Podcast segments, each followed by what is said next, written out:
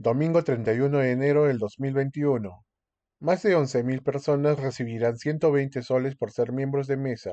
Las oficinas descentralizadas de procesos electorales de Arequipa hicieron el sorteo para designar a los miembros de mesa titulares y suplentes de las elecciones del 11 de abril próximo. Las cinco oficinas descentralizadas de procesos electorales de Arequipa hicieron el sorteo para designar a los miembros de mesa titulares y suplentes de las elecciones del 11 de abril próximo. Los que participen de esta jornada recibirán 120 soles. La OTP Arequipa 1 instalará 1.942 mesas de sufragio. Designará a 11.652 integrantes, entre presidente, secretario, tercer miembro y tres suplentes. La retribución económica la recibirán cada 6.000 arequipeños el beneficio solo alcanza para que participen directamente. En la OTPE Arequipa 2 recibirán el emolumento 4695. En esta jurisdicción electoral habrá 1.565 mesas de sufragio. Al final de la jornada electoral se verificará quiénes son los que han participado en todo el proceso, explicó Vanessa Ordóñez, presidenta de esta OTPE.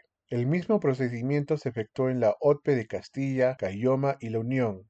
Ordóñez explicó que en el caso que falte un miembro de mesa y se designe algún elector de la fila, este también recibirá el pago. La lista final de integrantes será publicada en la primera semana de febrero.